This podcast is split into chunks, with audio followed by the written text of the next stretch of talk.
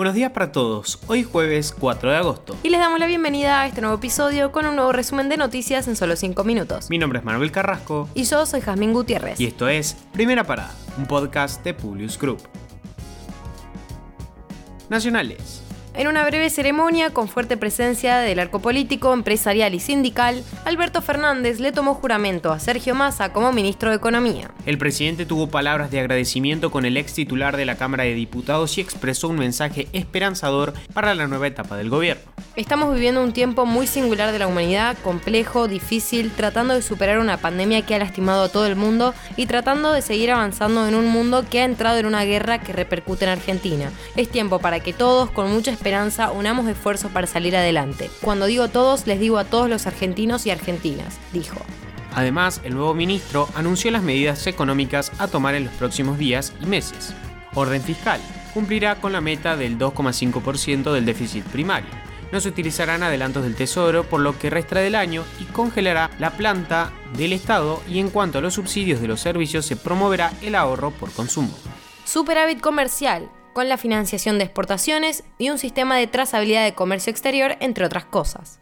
Fortalecimiento de reservas a través del desembolso por 1.200 millones de dólares de organismos internacionales y otras medidas. Desarrollo con inclusión, refuerzo a las jubilaciones, reordenamiento de planes sociales y programas de crédito para sectores productivos, pymes y comercio. La Cancillería Argentina solicitó información al gobierno de Chile a través de su embajada en Santiago sobre los vuelos detectados por el Comando Conjunto Aeroespacial del Ministerio de Defensa sin permisos correspondientes para pasar por el espacio aéreo argentino y habrían tenido como destino las Islas Malvinas, según informaron este miércoles fuentes del Palacio San Martín. En su último acto como ministra de Economía, Silvina Batakis viajó por escasas horas a Santa Cruz para firmar una agenda con la gobernadora Alicia Kirchner que destrabó la demorada construcción de las centrales hidroeléctricas Néstor Kirchner y Jorge Sepernik a un costo de 5 mil millones de dólares que será financiado por tres bancos de China. Es decir, con las reservas del Banco Central en extrema debilidad y a pocas horas de un nuevo plan económico destinado a obtener divisas frescas para la producción, Batakis cierra su actuación en el Palacio de Hacienda consolidando una deuda con China por un monto de al menos 5 mil millones de dólares.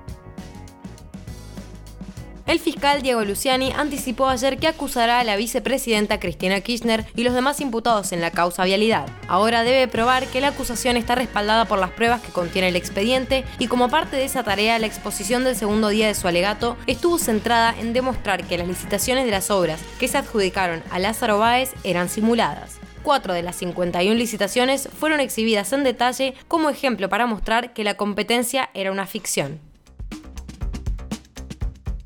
internacionales. China puso sanciones comerciales a Taiwán tras la llegada de Nancy Pelosi. Las dos partes, que se separaron en 1949 tras una guerra civil, no tienen relaciones oficiales, pero sí vínculos comerciales multimillonarios. Aunque el régimen de Xi Jinping intente castigar a la que considera una provincia rebelde, la integración económica es tal que sería inevitable afectar a la población de China continental.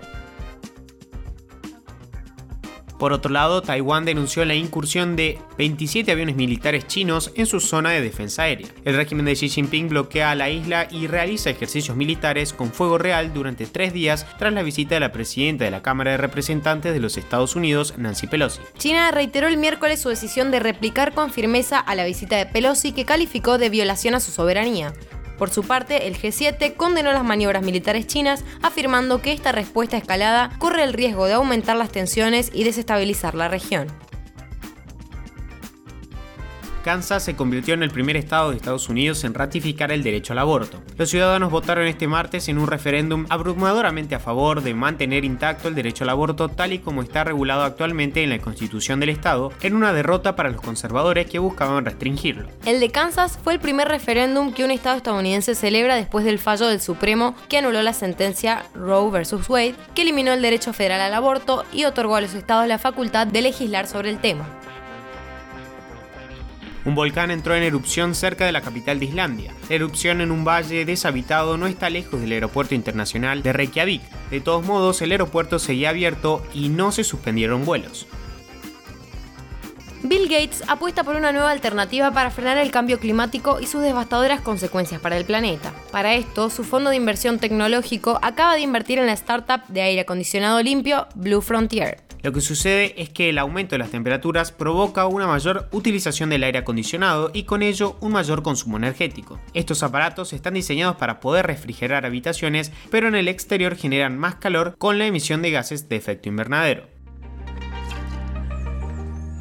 Con esto los despedimos por hoy. Gracias por escucharnos. Te pedimos que compartas nuestro podcast a tus amigos para que podamos seguir creciendo y llevándote las noticias. Envíanos tus comentarios o sugerencias en nuestro Instagram public-group. Los esperamos mañana en el próximo episodio de Primera Parada. Que tengan un muy buen día.